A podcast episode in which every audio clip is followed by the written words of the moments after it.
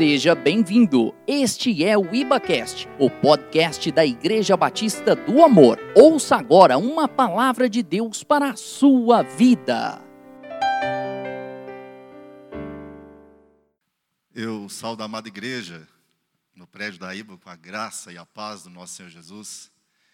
Amém. A todos que nos ouvem, nos assistem agora pela rede mundial de computadores, que Deus seja contigo no nome de Jesus, que essa palavra também entre na sua casa, no seu coração, no seio da sua família e faça transbordar o mover de Deus onde quer que você esteja nessa quinta-feira ou em qualquer dia que essa palavra te alcançar enquanto você acessar as redes sociais da Igreja Batista do Amor. Amém?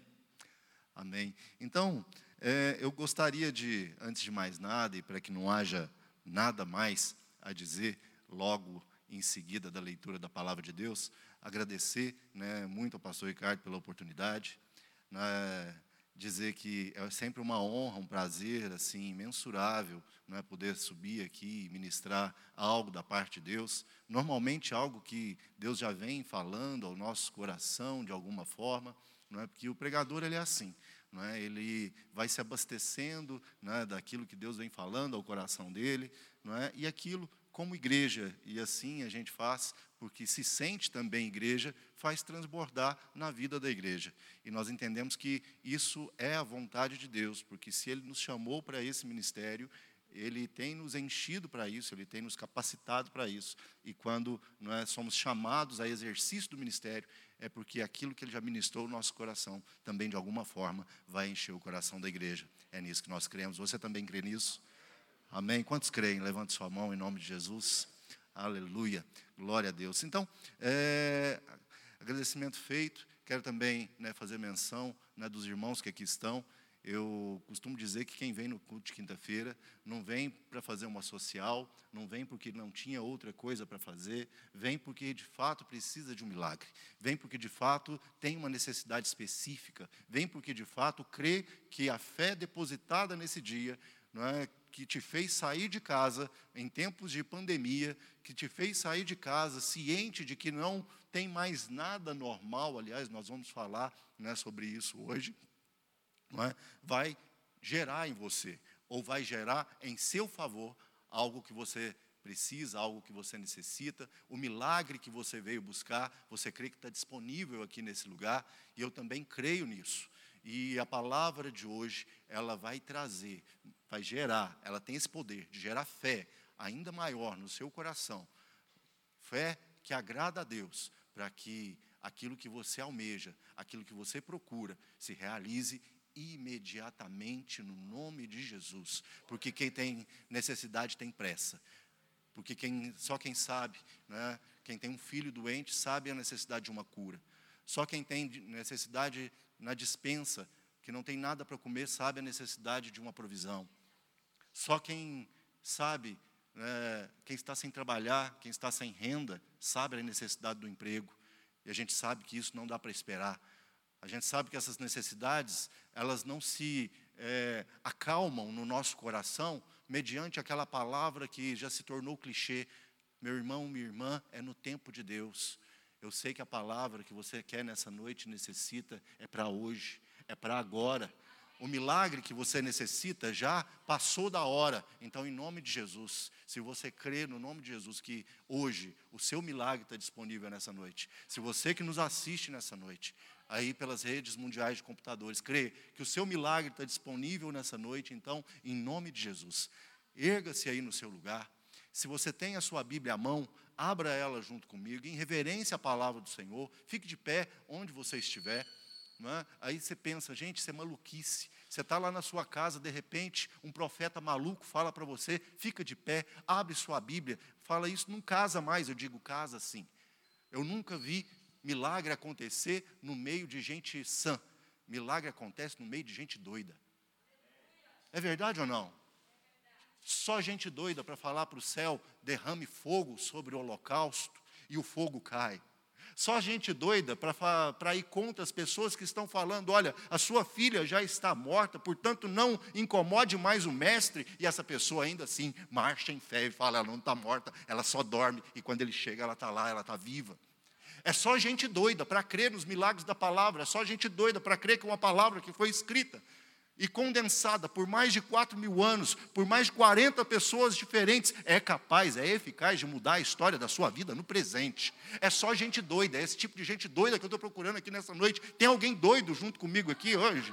Oh, em nome de Jesus, então se tem mais um aqui, a palavra diz que onde estão dois ou três reunidos, no nome do Senhor, ali ele está, e onde ele passa, não tem morte que fica que permanece morta, não tem nenhuma doença que permanece, que prevaleça, não tem provisão que não seja suprida, não tem nada que possa ir contra o nome do nosso Senhor e prevalecer. Então, se você crê nisso na sua casa também, então, em nome de Jesus, fica aí de pé onde você está. Se você tem a sua Bíblia à mão, pegue ela. Se você não tem, pega no celular. Se você não, você não tem a Bíblia no celular, se não tem ela à mão, então pega comigo aqui. Abra comigo a sua Bíblia no livro do Êxodo, Segundo livro da Bíblia, livro do Êxodo, capítulo de número 12.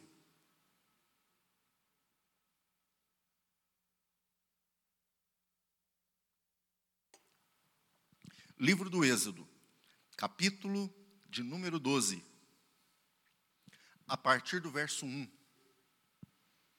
diz assim: Disse o Senhor a Moisés e a Arão: na terra do Egito. Este mês vos será por principal dos meses. Será o primeiro mês do ano. Falai a toda a congregação de Israel, dizendo: aos dez, aos dez deste mês, cada um tomará para si um cordeiro segundo a casa dos seus pais. Um cordeiro para cada família. Mas se a família for pequena para um cordeiro, então convidará ele o seu vizinho mais próximo conforme o número das almas, conforme o que cada um puder comer. Por aí calculareis quantos bastem para o cordeiro. O cordeiro será sem defeito, macho de um ano. Podereis tomar um cordeiro ou um cabrito, e o guardareis até o décimo quarto dia deste mês. E todo o ajuntamento da congregação de Israel o imolará no crepúsculo da tarde. Tomarão do sangue e porão em ambas as ombreiras e na verga da porta, nas casas em que comerem naquela noite. Comerão a carne assada no fogo, com pães asmos e ervas amargas o comerão. Não comereis do animal nada cru, nem cozido em água, porém assado ao fogo, a cabeça, as pernas e a fressura. Nada deixareis dele até pela manhã, o que porém ficar até pela manhã queimá-lo-eis. Desta maneira comereis lombos cingidos, sandálias nos pés e cajados na mão. Comê-lo-eis às pressas, é a Páscoa do Senhor. Porque naquela noite passarei pela terra do Egito e ferirei a terra do Egito, todos os primogênitos, desde os homens até os animais. Executarei juízo sobre todos os deuses do Egito. Eu sou o Senhor. Caminhando um pouquinho mais por esse texto, você vai lá no verso 23. O verso 23 diz assim: Porque o Senhor passará para ferir os egípcios. Quando vir, porém, o sangue na verga da porta, em ambas as ombreiras, passará o Senhor pelaquela porta, e não permitirá ao destruidor que entre em vossas casas para vos ferir. Guardai, pois, isto por estatuto, para vós outros e para vossos filhos, para sempre. E uma vez dentro da terra do Senhor vos dará, como tem dito, observai esses ritos. Quando vossos filhos vos perguntarem: Que rito é esse? Responderei: É o sacrifício da Páscoa do Senhor, que passou por cima das casas dos filhos do Egito. Quando os filhos de Israel no Egito, quando feriu os egípcios e os livrou às nossas casas. Então o povo se inclinou e adorou. Aleluia. Baixe sua cabeça, feche seus olhos. Se puder, permaneça com a sua Bíblia aberta. Para caminhar com ela pelo texto enquanto nós pregamos nessa noite. Pai, no nome de Jesus, nós te louvamos. Adoramos o teu nome porque o Senhor é Deus. E te glorificamos porque, mesmo sendo um Deus tão poderoso, o Senhor se preocupa conosco nos mínimos detalhes. Nada tem nos deixado faltar, muito pelo contrário, tem suprido cada uma das nossas necessidades. Senhor, e se aqui estamos, se há alguém do outro lado, Senhor, desse vídeo assistindo, é porque o Senhor preparou esse momento. E eu quero pedir em nome de Jesus, ó Pai, que nessa hora a atenção de cada pessoa esteja cativa. Repreenda agora, Senhor, Satanás e seus anjos, para que não moleste, Senhor, nenhum desses irmãos e irmãs, ó Deus, que estão conectados com essa palavra nessa noite. Senhor, que nenhuma aflição, ó Pai, venha sobre cada um desses irmãos e irmãs, Senhor, a fim de que essa palavra possa ser comida. Senhor, a fim de que essa palavra, Senhor, possa ser digerida. Senhor, e o produto dela, Senhor, no corpo, na alma, na mente, no espírito, produza, Senhor, efeito de justiça sobre o seu povo. Senhor, traga, Senhor, fé ao coração. Traga milagres, Senhor, no material, meu Deus, em nome de Jesus. Traga, Senhor, revelação no espírito. Deus, no nome de Jesus, fica conosco nessa noite. Senhor, é, põe anjos, Senhor, adiante dos meus lábios, para que não saia nenhuma palavra que não provenha do Teu Santo Espírito, mas tão somente aquela que seja boa para edificação da Tua santa, da Tua santa igreja. Em nome de Jesus é que nós te louvamos e adoramos o Teu nome, porque o Senhor é Deus. Aleluia. Vocês que estão aqui comigo podem tomar os seus lugares. Você que está aí na sua casa, Chama alguém da sua família para perto.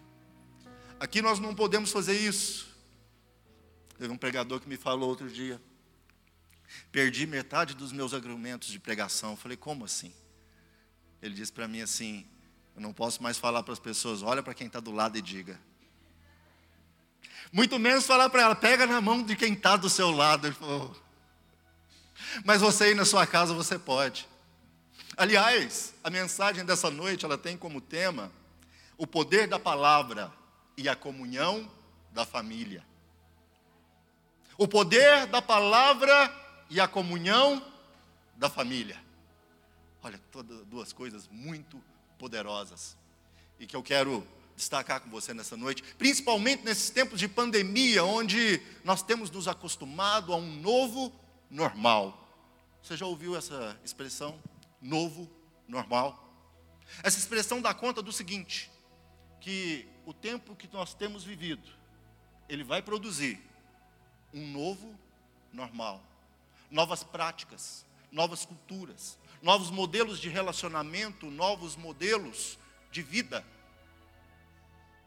E aí, quando eu falo isso, vem um aperto no coração, porque a expectativa que nós temos é quando tudo isso passar. Quantas vezes você já falou isso? Na sua casa, no seu trabalho, na sua escola? Quantas vezes você tentou consolar alguém dizendo para ela, falou, olha, quando tudo isso passar? Quantas vezes você já falou para alguém, olha, isso vai passar. Logo, logo, tudo volta ao normal. Talvez você tenha ouvido isso na TV. Mas eu tenho que dizer que todo o mundo moderno já tem se conformado que nada mais será como era antes. A empresa de aviões, Avianca, Azul, melhor dizendo, diz o seguinte que as suas, as suas viagens, independentemente do que vier a acontecer da agora em diante, contarão com higienização de todos os bancos, higienização de todos os lugares onde as pessoas tocam, independente de que todos os aviões, eu não sei se você sabe disso, eles já possuem um sistema de é, purificação do ar onde 99% das bactérias, dos vírus, eles são filtrados antes de chegar em você, mesmo tendo saído de alguém que está do seu lado. Eles já dizem que todos os seus tripulantes terão que usar máscaras, independente da condição. Uma outra empresa soltou uma nota essa semana dizendo o seguinte: foi o Burger King, que já estuda é, colocar como acessório obrigatório no seu uniforme as máscaras de proteção individual. E mais, vão investir em delivery, no drive-thru, nas formas de comércio de alimento que tem se consagrado como aquelas mais seguras para os nossos dias de hoje. E isso me, me condiciona a dizer que as nossas relações pessoais, elas vão ser profundamente alteradas de agora em diante. Isso eu não digo só porque alguém está dizendo, alguém que tem influência, não, é porque esse momento que nós estamos vivendo, ele já aconteceu em outra escala, em outro momento da história. Foi em meados de 1918, você já deve ter ouvido falar sobre isso. Foi a gripe espanhola. E um livro que ainda está sendo escrito, mas que foi teve alguns trechos divulgados numa reportagem do UOL. O jornalista descobriu que naquela época, logo após o, o acontecimento, a pandemia, as relações pessoais foram profundamente afetadas. Eles chamaram a década seguinte de os loucos anos 20. As pessoas se tornaram muito mais hedonistas do que eram. Muito mais preocupadas consigo mesmo e muito menos com o outro. A música do carnaval, que foi sensação daquele ano de 2020, ela falava justamente de preservar aquilo que era importante para você e muito menos aquilo que é importante para o outro. Foi também nessa época que lá na Itália nasceu o um movimento chamado fascista. Um movimento que teve como cerne segregar as pessoas por causa da sua cor, por causa da sua etimologia, enfim. Então, isso me pressupõe dizer que em menor ou maior escala nós vamos sofrer as mudanças que esse tempo vai nos condicionar. O tempo normal que nós vivemos hoje é reflexo daquilo que parecia anormal lá nos anos 20. E talvez daqui a alguns anos, os nossos filhos vão estar levando, lembrando desses dias. Os nossos netos vão estar lembrando desses dias e falar: hoje a história é assim.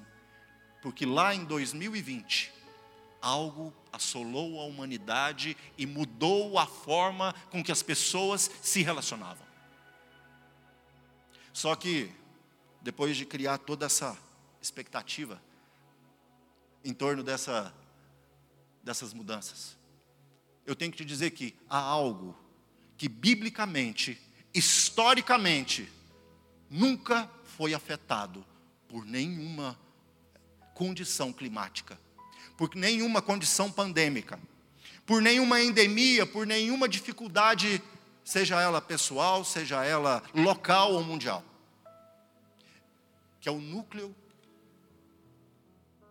a célula mãe da sociedade, chamada família. Olha, o texto que nós lemos, ele, os relatos aconteceram há 1500 anos antes de Cristo. Lá no Egito antigo. E se você percebeu a, a redenção dos judeus, aqueles que há 400 anos já estavam ali presos no Egito, escravos, sofrendo todo tipo de privação, sendo amaldiçoados pelos seus senhores, se é que eu posso dizer assim eles receberam redenção no núcleo da família. Eu quero que você entenda um pouco do que estava acontecendo para chegar aonde chegou. Para que todos os primogênitos ali à volta fossem mortos e só os israelitas, só os judeus permanecessem sãos, sem nenhuma perda. Você sabe que nós estamos aqui no contexto das dez pragas, sim ou não?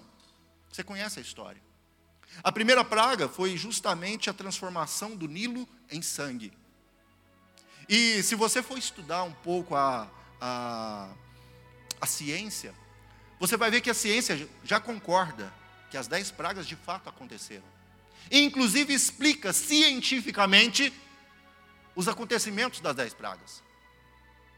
Para a ciência, as dez pragas decorreram de um abalo sísmico, que um pouco mais adiante provocaria uma erupção vulcânica. E se você acompanhar comigo a história, você vai ver que tem muita, muito fundamento. E eu já me acostumei a entender que a ciência não está aí para discutir com a religião ou com, com o cristianismo, muito pelo contrário. Ela está aí para provar que tudo aquilo que está na Bíblia, ainda que não precisasse de prova, porque a fé é suficiente para respaldar tudo que aqui está, mas ela está aí para provar que tudo que está aqui de fato aconteceu. E aquilo que nós não sabemos explicar hoje, é algo que a ciência amanhã ou depois vai revelar como o que hoje nós chamamos de natural, mas que um dia esteve oculto aos nossos olhos. Mas, em decorrência dessa, desse abalo sísmico, diz a ciência que o alto do Nilo, as nascentes do Nilo sofreram é, a influência de gases tóxicos que tomaram as águas do Nilo e aquilo fez com que é, algas microscópicas se proliferassem numa velocidade gigante. E essas algas de coloração vermelha tornou o Nilo vermelho como sangue. E essas algas proliferando tiraram todo o oxigênio, consumiram todo o oxigênio da água. E a água por isso fedia. Bom, e isso era uma ofensa ao Nilo, porque o Nilo, para o Egito, era um Deus. Então, para o povo egípcio, aquilo foi sentido como um golpe na sua religião. E quando a gente olha para a história, quando a gente olha para o que aconteceu, na verdade a gente entende, a partir da, da, da, perspectiva de Deus, é que só o Senhor é Deus. Nada, o a criação não pode nunca tomar o lugar do Criador, porque a criação ela é finita, ela é passível de erros, ela é passível de falha, mas o Criador não. Se o Nilo, que era a origem da vida, era o símbolo da vida no Egito, podia ser falível, qualquer outra coisa podia ser. E é interessante que quando Moisés, ele ordena que o Nilo se transformasse em sangue. Na verdade, o bordão de Arão, Arão ordena que o Nilo se transformasse em sangue. Os magos do Egito também conseguiram transformar em sangue a água do Nilo. Passado a praga do Nilo ser transformado em sangue, vem a praga das rãs, que a ciência também explica. Que aconteceu em decorrência do próprio Nilo ter se transformado em sangue. Porque os peixes que ali estavam, diz a palavra, que todos morreram. E os peixes, eles eram é, predadores dos girinos. E os girinos, não tendo predadores naturais, se proliferavam.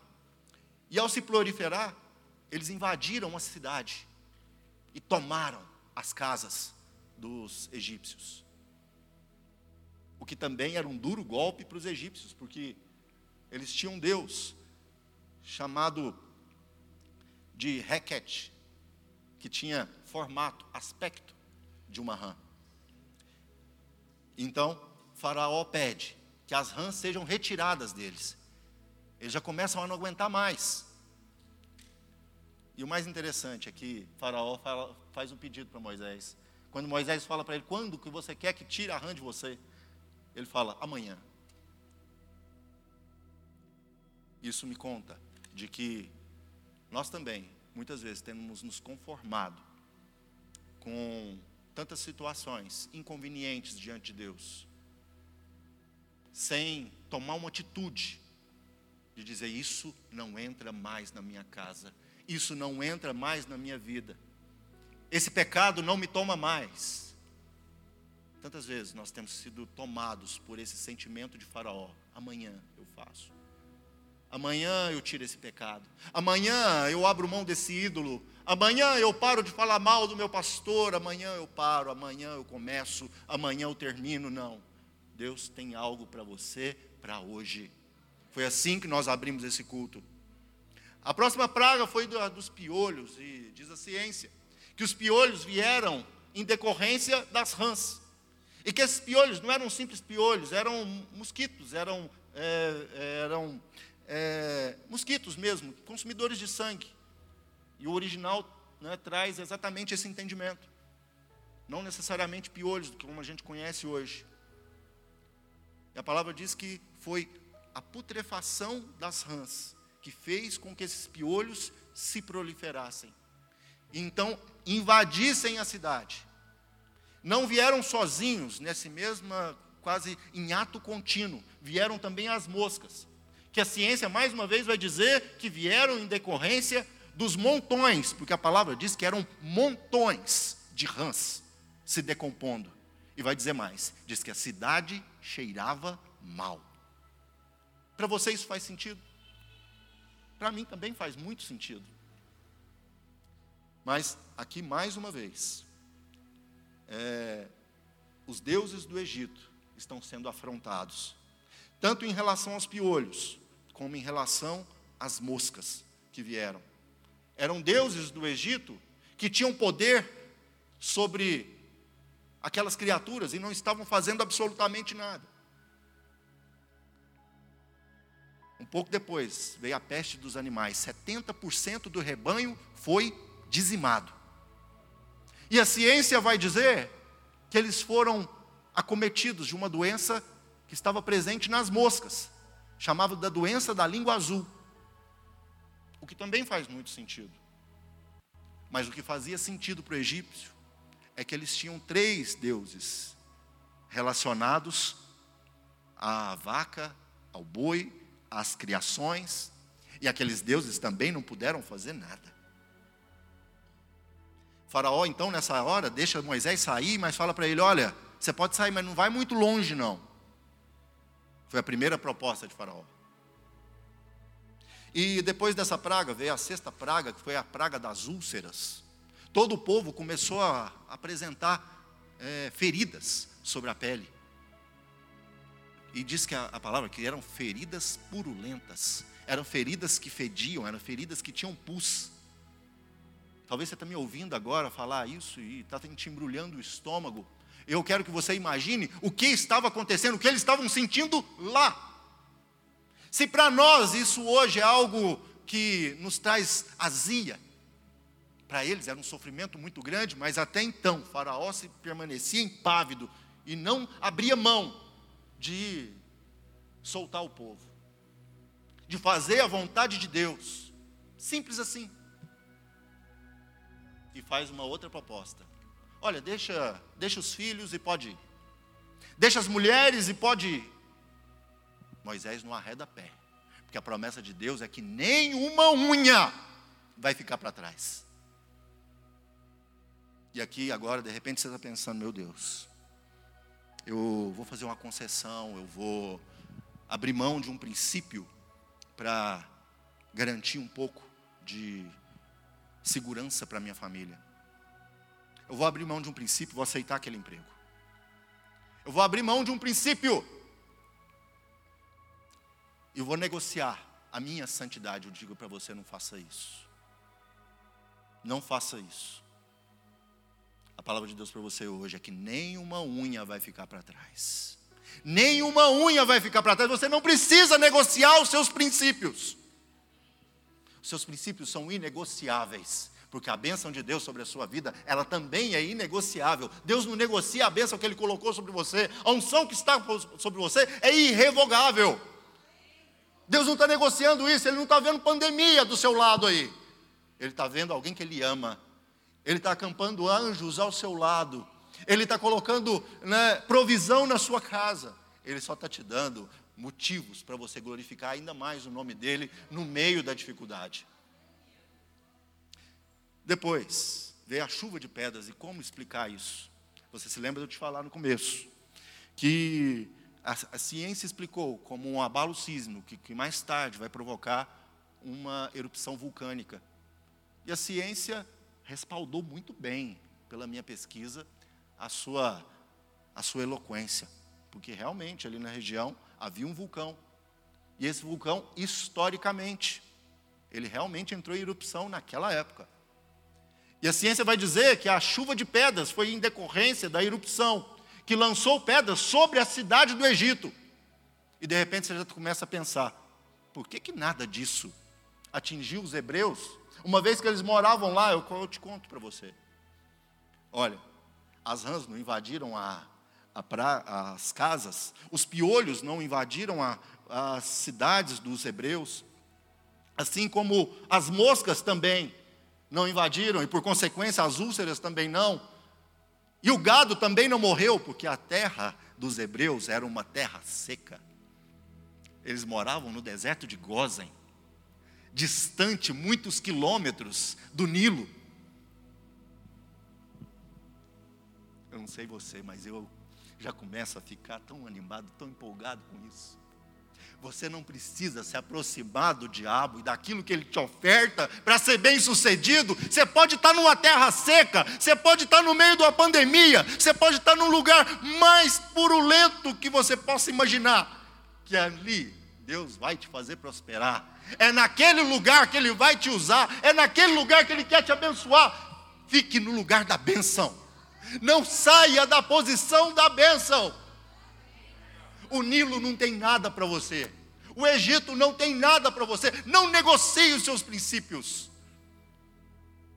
Mas ainda veio a praga dos gafanhotos, que a ciência vai dizer que depois de uma tempestade no deserto, os ventos que vieram de lá trouxeram esses gafanhotos, que mais uma vez afligia os deuses do Egito, o deus do ar, o deus Shu, o Deus do ar, ele tinha essa incumbência de proteger as lavouras contra essas pestes, mas ele também não pôde fazer nada. E, por fim, veio a praga dos primogênitos. Que a ciência também vai dizer que em tempos de dificuldade, as reservas de alimento que estavam estocados abaixo do nível da terra, que estavam enterradas, elas eram desenterradas. E acontece o seguinte: é, a cultura da época dizia que o primogênito ele tinha direito a uma porção maior. Aquela comida que tinha sido intoxicada pelos gases que foram é, exalados pelo rompimento ali das placas tectônicas. Aquela comida, ela foi servida para todos, mas em muito maior porção para os primogênitos do gado e para os primogênitos dos homens, fazendo com que, como eles eram menores e tinham uma imunidade menor, sofressem as consequências de morte que os adultos não sofreram. Só que aquela comida não foi servida para hebreu. Aquela comida ela não foi servida para judeu, porque eles estavam dentro das suas casas. Não estou fazendo nenhuma apologia a nenhuma política pública, não. Se você me perguntar pessoalmente fora daqui, eu vou te falar que eu tenho uma série de dúvidas. O que eu estou te falando aqui é muito espiritual. Porque talvez hoje você esteja pensando, como tem feito falta a célula, como tem feito falta a comunhão dos irmãos, o abraço, como tem feito falta o evangelismo. Os clientes mais puritanos devem estar pensando: meu Deus, o mundo vai se perder, não tem ninguém mais pregando o Evangelho, como é que eu vou convidar alguém? Não é difícil convidar alguém para um culto assim? Onde as pessoas se sentam longe? É difícil. Eu concordo com você que é difícil. Mas eu tenho que te dizer que o Senhor da seara, Ele tem uma estratégia o Senhor da Seara, Ele sabe o que, que Ele está fazendo, Ele não deixa ninguém desamparado, não deixou você, que dirá aqueles que ainda não conhecem a palavra. Então, fique tranquilo, Ele tem tudo sob o seu controle. E agora, Ele tem querido te usar dentro da sua família. Lá no interior da sua casa, sabe? Pai, mãe, filho, filha. É isso que a palavra disse aqui para você. Leva a sua família para dentro da sua casa e ali sirva o cordeiro com pães asmos e com ervas amargas. Coma todo o cordeiro até de manhã, não foi isso que você leu junto comigo? É dentro da sua casa, é no seio da sua família. Se sobrar, se o cordeiro for muito para a sua família, aí sim você traz alguém de fora. E quem? Alguém lá de longe? Não, o vizinho mais próximo, aquele do lado. Sabe, essa palavra que eu estou pregando para você hoje, ela tem sido ministrada no meu coração quase desde o começo dessa pandemia. O pastor pregou aqui outro dia que dificuldades sem precedentes, crises sem precedentes, é, possibilidades, oportunidades sem precedentes. Desculpa eu não conseguir lembrar, mas lembrei o conceito, né? Olha, eu sempre procuro ver onde que está a visão de Deus nisso. A visão de Deus é sempre boa, é sempre maravilhosa. Mesmo no meio das pragas, aí você fala, Valdir, mas Deus mandou praga. Deixa eu te falar, Deus mandou foi salvação. Quando eu olho para o que a ciência diz, eu falo, gente, isso ia acontecer. Deus não precisava nem ter falado para esse povo. O povo queria saber de Deus, mas Deus foi lá. Exatamente nessa época, é, foi agora que eu vou tirar esse povo do Egito. Porque onde nós estamos, onde o hebreu estava na história, sempre o povo foi próspero. O povo estava cativo no Egito. O Egito era a maior nação mundial. O povo estava cativo na Babilônia. A Babilônia era a capital do mundo. O povo estava cativo na Síria. A Síria era a capital do mundo. O povo estava cativo em Roma. Roma era a capital do mundo. Você percebeu isso? Na história, onde o povo de Deus está, a bênção está. Não é por acaso. É porque às vezes a gente passa pela palavra, mas não come da palavra, não absorve dela. Porque a palavra de Deus para Abraão foi essa: se tu uma bênção, em ti abençoarei todas as nações do mundo. Quantos filhos de Abraão nós temos aqui? É, é em ti era descendência de Abraão. Se não por nascimento, mas por, é, por adoção. Em Cristo, você é descendência de Abraão, você é uma bênção, e hoje Deus está te chamando, você que já foi bênção na vida de tantas pessoas, você que já evangelizou tantas pessoas, você que já abriu a sua casa para tantas pessoas e hoje não pode fazer isso mais, você que já liderou tantas células e hoje não pode fazer isso mais, pelo menos não da maneira que você gostaria. Você também que hoje olha para o seu líder e olha para o seu pastor, ele podia estar fazendo mais. Eu digo: olha, hoje você pode fazer. Hoje você pode ser usado para salvar o seu pai. Hoje você pode ser usada para salvar o seu esposo. Hoje você, filho, pode ser usado para salvar o seu irmão. E eu não estou falando o seu irmão enquanto irmão de, de, em Cristo, não, o seu irmão de sangue. Aquele que talvez você já não conversa com ele há anos. Aquele que você passa por ele cantando louvores, e no imaginário dele ele pensa: lá vai o crentinho que não é crente, que é crente só fora de casa, mas dentro de casa não consegue dar testemunho. Deus quer te usar para salvar o seu vizinho do lado enquanto você canta louvores, e esse louvor enche a casa dele, e passa um pouquinho, ele fala assim: canta mais. Às vezes você não canta nada, é igual eu, quando vai cantar, estraga o hino de todo mundo. Mas talvez você pode ir na padaria comprar um pão e servir essa pessoa que de repente não pode sair de casa. Estou te dando aqui um testemunho pessoal. Deus me deu, Deus nos deu, né, meu amor? Uma vizinha de idade. E ela mesmo na sua alta idade, cuida da sua mãe com 90 e poucos anos, elas não podem sair de casa, porque estão no grupo de altíssimo risco. E Deus nos deu a incumbência de fazer supermercado para elas de comprar pão todo dia e deixá-la na casa delas. O mesmo acontecendo com a minha sogra, que mora do, do outro lado. Os meus vizinhos do lado têm sido a nossa seara. Quem sabe lá na sua casa também tem algo assim. Talvez você esteja se perguntando então: será que isso pode acontecer comigo também? Eu te digo: pode. Enquanto eu estava falando aqui, eu tenho certeza que você pensou em alguém tão difícil de se converter que você já falou: olha, não dá, eu já tentei. Eu tenho que te dizer: olha, chegou o tempo. Chegou o tempo da salvação, e é na comunhão da família e no poder da palavra. Valdir, mas o que, que eu vou servir? Se você abriu a sua Bíblia comigo e permaneceu com ela aberta, o versículo 1 Vai dizer assim: disse o Senhor a Moisés e a Arão na terra do Egito. Este mês o será o principal dos meses, será o primeiro mês do ano.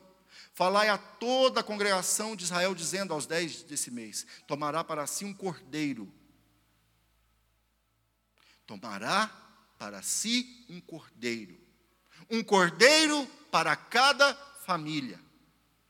Paulo disse lá em 1 Timóteo 5,8: Ora, se alguém não tem cuidado dos seus, especialmente os da própria casa, tem negado a fé e é pior do que o descrente.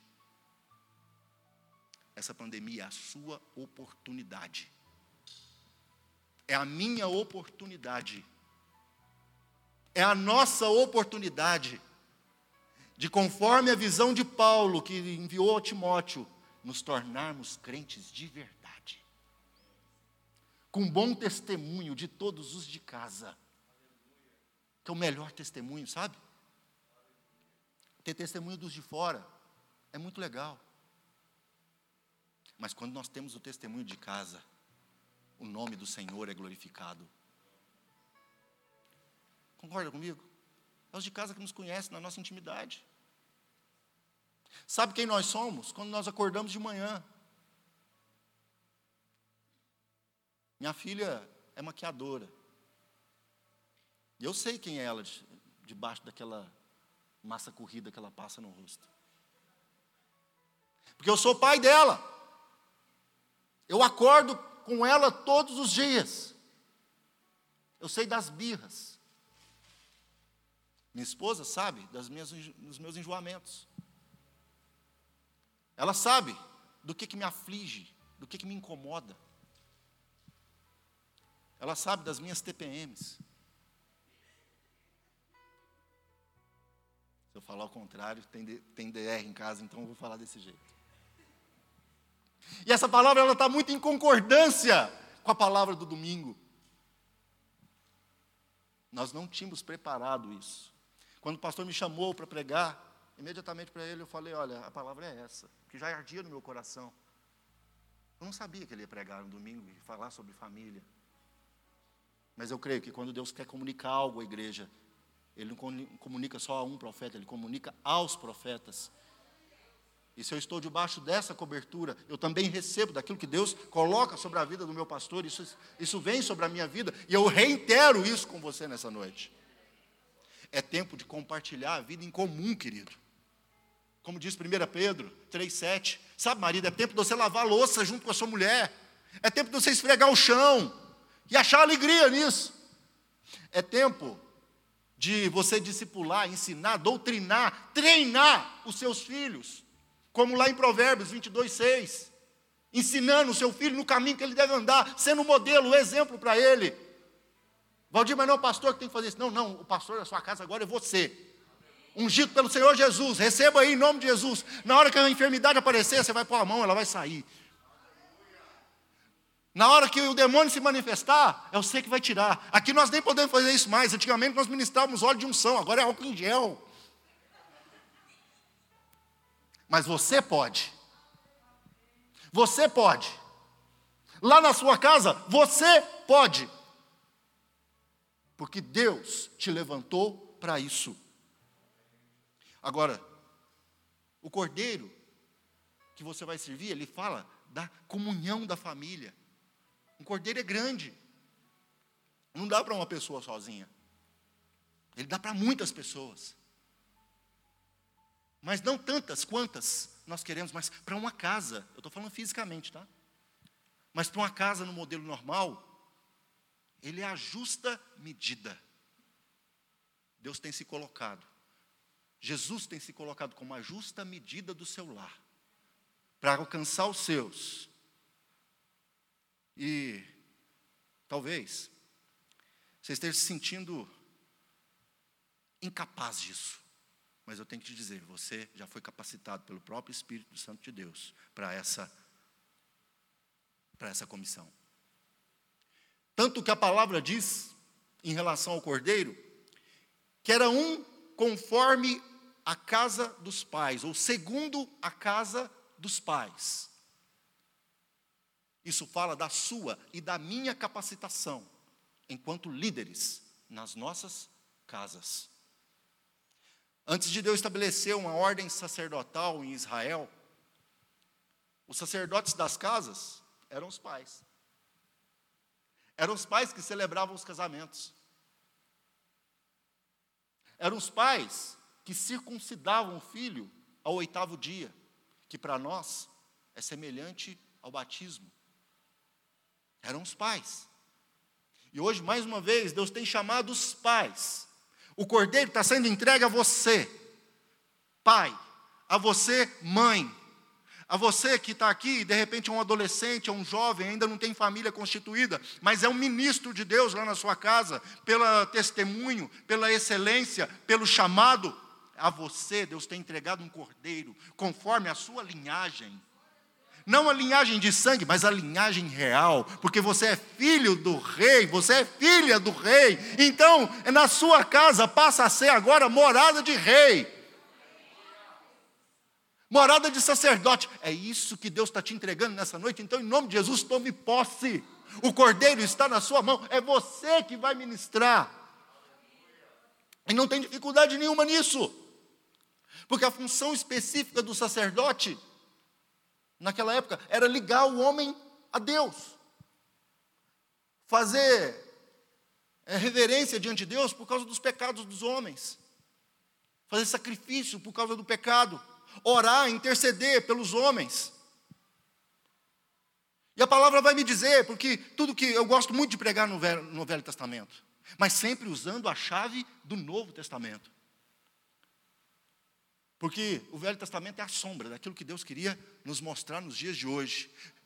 E a chave é o Novo Testamento. E a palavra vai dizer lá em 1 Coríntios 7, 14, que a mulher santifica o homem no convívio. E vice-versa. O homem santifica a mulher no convívio. E aqui eu já estou te, te dando aqui expectativas sobre os maridos, sobre as esposas não crentes. Receba aí no nome de Jesus a convivência próxima que você tem vivido ali e que muitos têm usado como argumento para separar casamento. Na sua casa vai ser o argumento, vai ser a ferramenta, vai ser o que Deus vai usar para conquistar cônjuges aqui nessa, nessa, nessa igreja. Sabe, filhos, que honram os pais. Estou falando tanto de família. Você já viu quanto a palavra fala de família? Do começo ao final. De repente você pode pensar, não, é só no Novo Testamento, é só no Velho. Não, do começo ao final. A palavra fala de família. E lá no Salmo 127, a palavra vai dizer que os filhos são herança.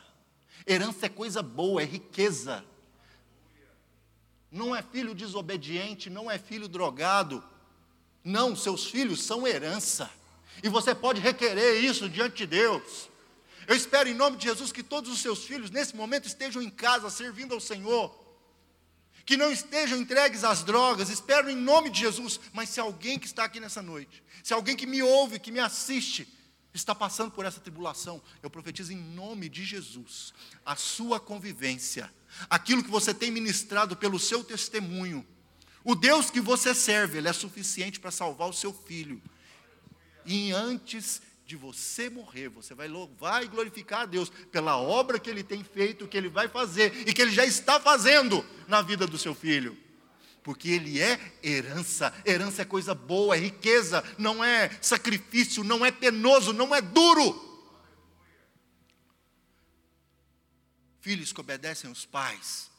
Diz a palavra lá em Êxodo 20, 12: recebem vida abundante. Sabe, filho, não quebra a mão lavar uma louça, tá? Limpar um quarto, não quebra a mão, não. E honra seu pai e sua mãe. Quantas mães estão pensando aqui? Tomara que meu filho esteja assistindo isso agora. Não é não? Honra seu pai e sua mãe. No final, quem sobra são eles, viu? Na hora que ninguém mais te quer, eu, durante algum tempo, dois anos, eu lidei com adolescentes. Eu chorava de rir, de ver as mensagens deles no, lá naqueles status, né? É o tempo inteiro reclamando de alguém que não, de uma paixão incompreendida. Ninguém me ama, ninguém me quer, ninguém me chama de meu amor. E os pais estão lá. sofrendo para dar do bom e do melhor, para fazer andar de tênis da Nike, para dar iPhone 32. É ou não é?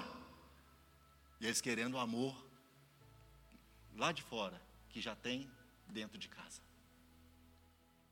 Eu costumo falar para minha filha, falo, olha, eu não sou o melhor exemplo, o melhor modelo de, de pai ou de marido, mas eu acho que sou o melhor exemplo que vocês têm.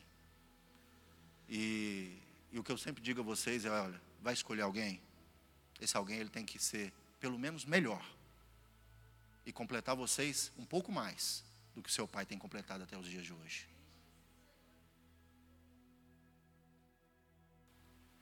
Por fim, a perpetuação da família também é uma bênção do Senhor. Lá no Salmo 128, vai dizer o seguinte: que vocês vão ver, que eu vou ver, que nós vamos ver os filhos dos nossos filhos. Nós vamos ser felizes vendo a alegria da nossa família ao redor da nossa mesa. Sei que meu tempo está acabando, mas eu ainda tenho mais algumas coisas para falar. Será que vocês me dão mais cinco minutos? Quem me dá cinco minutos? Cinco, dez, quinze, vinte. Já deu. O cordeiro, os pães e as ervas. Quando João Batista viu, ele declarou o seguinte: quando ele viu Jesus descendo, ele falou assim. Quando ele viu Jesus descendo para ser batizado, ele falou: Eis o Cordeiro de Deus que tira o pecado do mundo. O Cordeiro, ele é uma designação que Jesus recebeu, pois ele é aquele Cordeiro antigo, lá do Velho Testamento. O mesmo Cordeiro que foi servido lá na primeira Páscoa é ele. E que está disponível para ser servido lá na sua casa agora. E foi ele mesmo que disse que a minha carne é verdadeira comida. E ele tem se colocado pronto para atender às suas necessidades o pão. Aliás, deixa eu te falar primeiro das ervas amargas. Amargo fala de algo que a gente não quer lembrar. Uma lembrança ruim, mas quando a gente pensa numa lembrança ruim, mas que foi convertido em alguma coisa boa, a gente chama isso de testemunho, não é? E a gente gosta de lembrar, sim ou não? Quantos gostam de ter testemunho? É bom testemunho enche a gente de fé. Então nós já vimos que apresentar o Cordeiro é tão simplesmente apresentar o Jesus que tem, é, se, tem resplandecido na minha na sua vida. Que, mas as ervas amargas falam das nossas experiências com Deus. Daquilo que era amargo, mas que Deus transformou em bênção. Seus filhos precisam aprender não somente com, a, com aquilo que você fala, eles têm que aprender com as suas experiências com Deus. E que momento mais especial do que esse, para você contar daquilo que Deus tem feito com você? Que momento mais especial que esse para você deixar sua porta aberta quando for orar?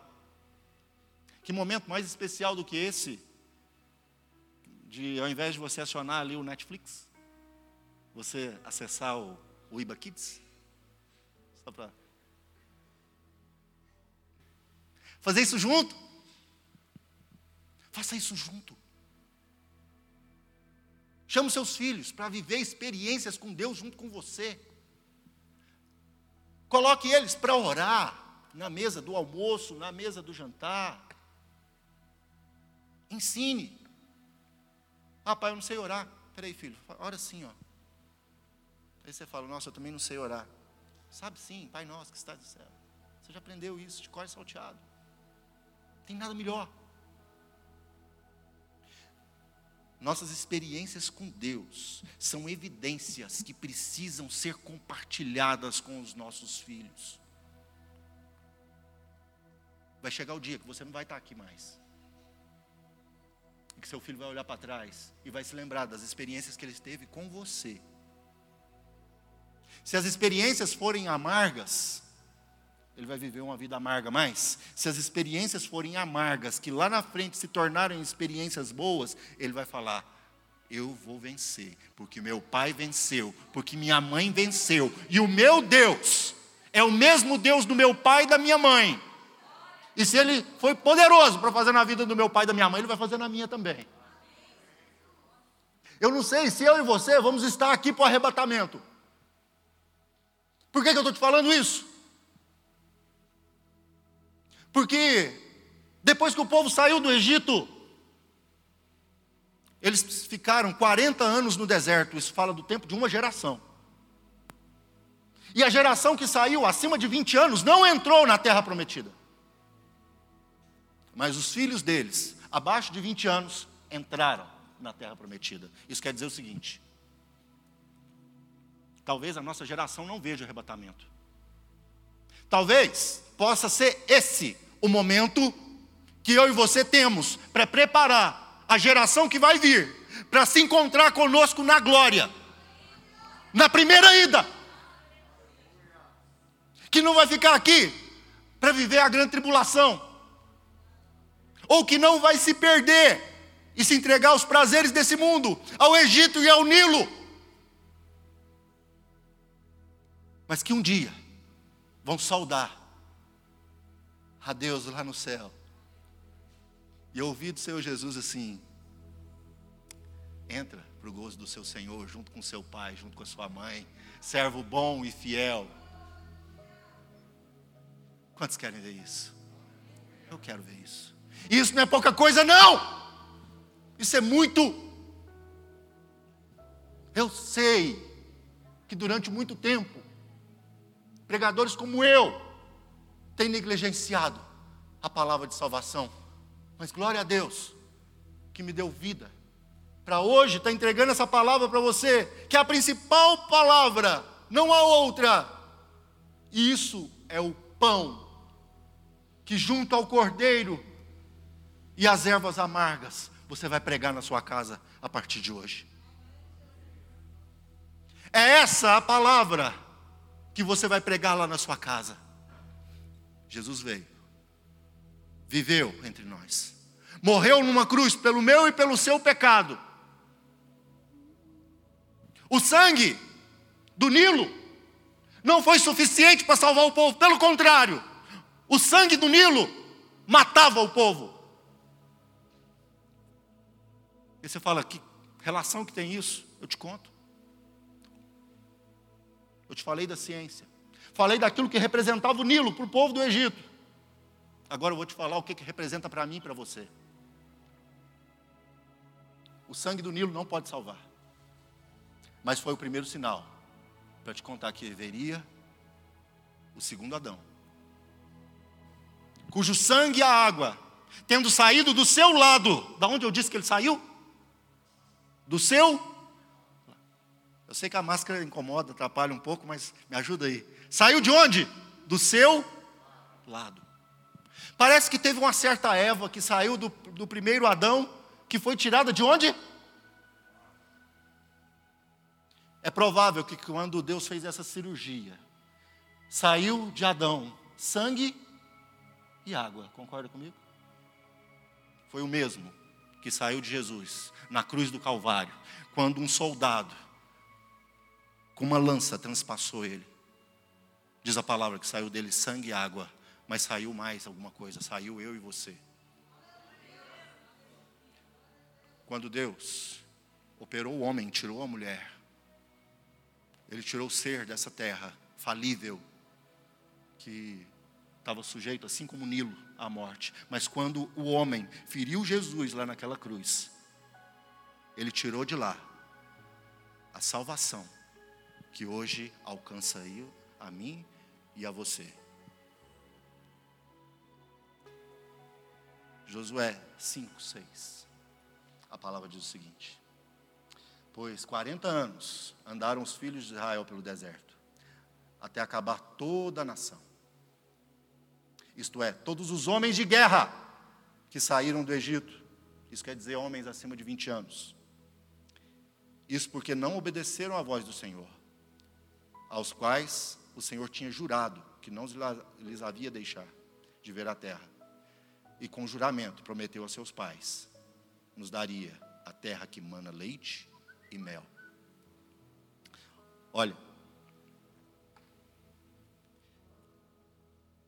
a palavra diz que os pais não viram a terra prometida. Mas isso foi para o Velho Testamento. Eu creio sim, que eu e você vamos ver essa terra. Mas creio mais ainda, que o mandamento perpétuo de que a Páscoa seja celebrada nas casas, ela vai ser lembrada mesmo depois que eu e você não estivermos mais aqui, estivermos lá descansando no Senhor. E os seus filhos e os meus filhos vão estar celebrando esse memorial, não porque ouviram falar, mas porque receberam de mim e receberam de você. Quantos creem nessa palavra? O poder da palavra que emana de você, na comunhão da sua família. É isso que Deus quer ministrar no seu coração nessa noite. Não tome isso como pouco. Isso é tudo que Deus tem para você nesse tempo. Fique de pé no seu lugar. Enquanto os ministros começam a entoar esse cântico que vai nos condicionando, né? A receber essa última oração. Hoje eu gostaria de orar com você. Porque eu disse minha esposa antes de vir para cá, falou, olha, eu estou indo pregar aquilo que nós temos vivido. E quem tem experiência também tem ganha de Deus autoridade. E eu quero ministrar sobre a sua vida os dias que eu tenho vivido na minha casa. Dias de paz, de alegria, de satisfação. Sabe? Não é dia de sair de casa procurando o que fazer ou ficar dentro de casa querendo estar fora, não. É dias que quando a gente sai de casa, fica doido para voltar. E quando sai de casa, quer levar todo mundo junto. Eu estou mentindo? Meninas, estou falando alguma bobagem? Se eu falo que eu vou viajar, meu filho chora. E é isso que eu quero ministrar na sua casa, é esse sentimento, é essa paz, essa alegria de estar junto, de fazer as coisas juntos de se abraçar, de se querer, de se amar, lá no contexto da sua família. Talvez quem está do outro lado dessa tela, espero em nome de Jesus que hajam pessoas nos, nos assistindo. É essa alegria que eu quero que invada a sua casa hoje. Pai, no nome de Jesus eu te louvo. Eu bendigo o teu nome, te agradeço por esse tempo na tua presença. Senhor, e em nome de Jesus eu quero declarar a essa pessoa, a essa mãe, a esse pai, a esse filho, a esse irmão, a essa avó, a essa tia, Senhor, a essa pessoa que está agora, Senhor, nos ouvindo, seja aqui ou que ainda vai ouvir essa palavra, Senhor, que essa pessoa agora seja tomada de uma paz, Senhor, uma paz que excede toda a compreensão, uma alegria que não tem pacto com as circunstâncias, que apesar de estarem caindo mil ao seu lado, dez mil à sua direita, ela tem convicção de que nenhum mal vai chegar até a tua tenda, a sua casa está protegida, os seus filhos estão protegidos, a sua parentela está protegida, o Senhor está fazendo grande obra, o Senhor está ali uh, ordenando aos seus anjos que se acampem ao redor deles, e não permitirá que nenhum mal chegue a qualquer daqueles que estão orando agora, Senhor, essa oração junto comigo. Deus, eu ministro isso com fé, na certeza de que o Senhor me ouve. Senhor, porque o Senhor tem nos dado, ó Deus, dias de paz. E é essa paz, ó Deus, que eu ministro na casa, na família de cada um aqui, para a glória do seu nome. Aleluia. Glória calar meus lábios, vou profetizar, manifestar a graça, abençoar a quem Deus quer libertar. Não vou calar meus lábios, vou profetizar,